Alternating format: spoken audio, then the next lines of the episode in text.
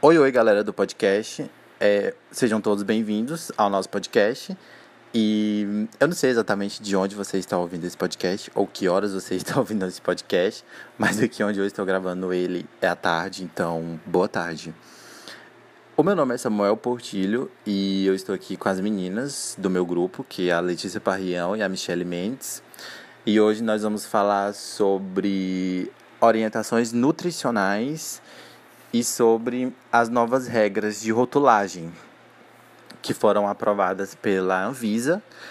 Regras essas é, que foram aprovadas recentemente, agora no mês de novembro deste ano, no mês de novembro de 2020.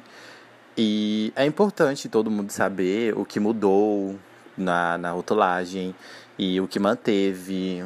É importante saber como se lê o que vai estar lá e ainda mais falaremos sobre alimentos orgânicos, transgênicos, light, diet e alimentos com alegações funcionais.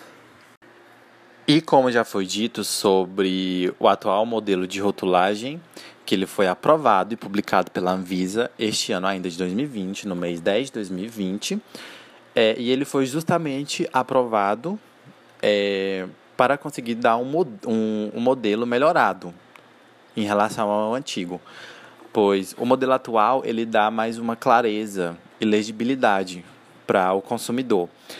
Porque na hora que o consumidor vai comprar algum determinado produto, se a, a rotulagem de alimentos ela é mais clara e ela é mais é, legível, você consegue fazer com que o, que o consumidor faça escolhas de alimentos mais saudáveis e conscientes. Porque eu consigo ler, ver o que, o que tem ali, se tem mais sódio, gordura saturada, algo do tipo, e eu consigo fazer com que o consumidor saiba o que aquilo significa para o organismo. Então, eu consigo realizar escolhas alimentares mais saudáveis e conscientes. Algumas principais mudanças e alterações foram feitas em relação ao modelo antigo. Dentre essas mudanças, nós temos a rotulagem nutricional frontal, que é considerada assim a maior inovação da nova rotulagem de alimentos. Essa rotulagem nutricional frontal, ela é nada mais nada menos do que um símbolo, símbolo este que tem formato de lupa e ele deve ser encaixado na parte superior na frente do produto, porque é onde a gente consegue enxergar melhor. E serve para a identificação de três nutrientes, que são os açúcares adicionados no produto, o sódio e a gordura saturada. E, a, e literalmente a ideia é essa, que é esclarecer o consumidor de forma clara e simples sobre o alto teor de nutrientes que tem relevância para a saúde. Também é interessante ser dito que no modelo antigo de rotulagem não havia nada como este modelo. Por isso que a rotulagem nutricional frontal ela é considerada a principal inovação. Então, pessoal, falando agora sobre sobre o rótulo alimentar, né? Sobre a tabela nutricional. É, a gente sabe que muitas vezes as pessoas vão no supermercado e compram um produto, pegam um produto lá apenas pela embalagem, né? Por achar a embalagem bonita. Ou então, às vezes, pela quantidade de calorias que aquele produto tem. E aí a pessoa se atenta só a isso e não vê é, a, a lista dos ingredientes, não vê o que mais tem naquele produto, né? E aí, lá no rótulo, a gente vai encontrar informações importantes do produto. E ver o rótulo dos alimentos não é só para quem quer emagrecer ou para quem tem alguma intolerância ou alergia alimentar. É para quem quer comer melhor. E é sempre bom a gente ter uma alimentação saudável, né? Então, assim, nesse podcast eu vou ensinar vocês a como escolher um produto de qualidade. E aí eu vou falar os principais itens que você deve ficar de olho. E aí, falando agora das fibras. As fibras é, a quantidade de fibras que tem naquela porção do alimento também está lá disponível na tabela.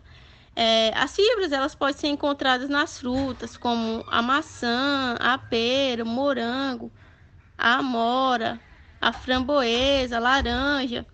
E ela também pode ser encontrada nos legumes, que é cebola, alho, milho, feijão, e também nas leguminosas e nos alimentos à base de cereais integrais. E a gente vai ter também o sódio, que é importante, que é importante que as pessoas de, que sofrem de pressão alta fiquem atentas nas informações é, do sódio na tabela para não consumir sódio em excesso. E aí muitas vezes as pessoas pensam que o sódio é um vilão, né? Mas ele é responsável por diversas funções no corpo. Ele juntamente com o potássio, ele vai equilibrar a quantidade de água no organismo e o sódio também é o responsável por reter os líquidos, enquanto o potássio age na, na excreção dos mesmos, né? E aí o equilíbrio entre os dois é ideal para a saúde. E o sódio só não deve ser ingerido em excesso, né? Até porque tudo aquilo que é ingerido em excesso não, não tende a ser uma coisa benéfica, né? E por fim, e não menos importante, é, a gente vai ter os valores diários de referência é aquela parte que está lá na tabelinha, que ela está em porcentagem. Lá eles pegam o valor é, da primeira coluna e imaginam uma pessoa que consome 2 mil calorias e diz assim que essa quantidade de gramas representa uma porcentagem para uma dieta de 2 mil calorias. E aí, esse é o último item que eu trouxe aqui para vocês. E aí, basicamente é isso, galera. É isso que o rótulo alimentar, a tabela alimentar traz para a gente. Esses são os pontos mais importantes que a gente deve levar em consideração. Depois de todas as informações passadas pelo Samuel e a Michelle, fica a pergunta: você sabe diferenciar um alimento diet e light? Os alimentos diet não possuem algum nutriente, como açúcar, proteína ou gorduras na sua composição. Já os alimentos light têm na sua composição a redução de algum nutriente em 25%, como açúcar, gordura ou sódio, em relação ao produto original. Então, quando falamos que um alimento é light, não quer dizer que é mais saudável ou que adequa a qualquer dieta. Às vezes, trocar um alimento por light não é uma boa opção, somente mais caro. Outro tipo de alimentos são os alimentos orgânicos que são aqueles que são cultivados de maneira sustentável, mediante a agricultura orgânica, sem corantes ou conservantes. Não se usam agrotóxicos, pesticidas e nem fertilizantes sintéticos. E a procura por esse tipo de alimento está crescendo muito no Brasil. Afinal, todo mundo quer uma alimentação saudável, mas fique esperto. Para ser orgânico, precisa ter na embalagem o selo de garantia.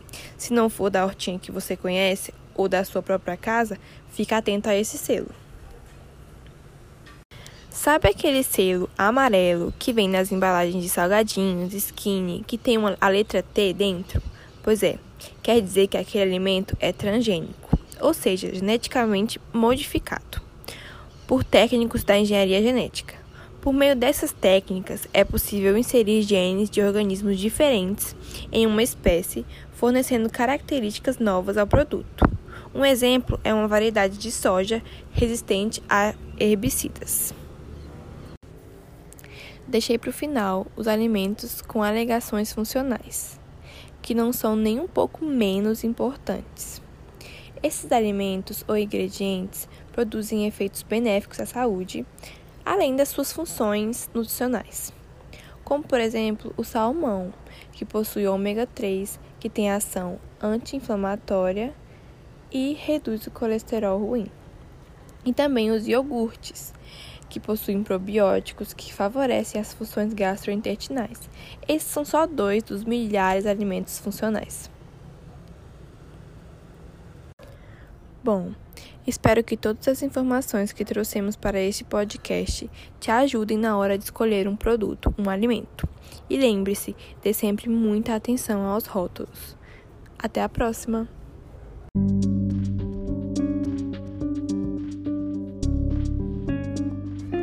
Neste podcast, usamos como referência o Sistema Único de Saúde, a Anvisa e a Biblioteca Virtual da Saúde.